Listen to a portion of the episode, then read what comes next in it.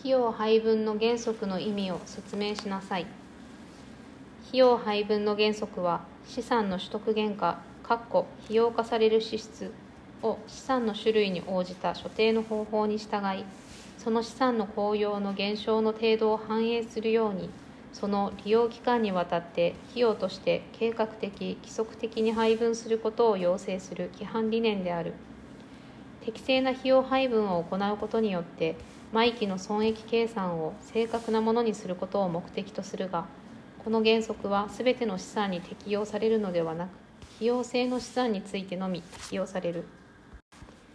費用配分の原則が企業会計上重視される理由を説明しなさい。この原則が企業会計上重要視される理由はこの原則が損益計算書と貸借対照表の両者に関わっているからである。すなわち費用性資産への支出額を当期に配分される部分と時期に繰り越される部分とに配分することにより前者の配分額が当期の損益計算書上の費用となる。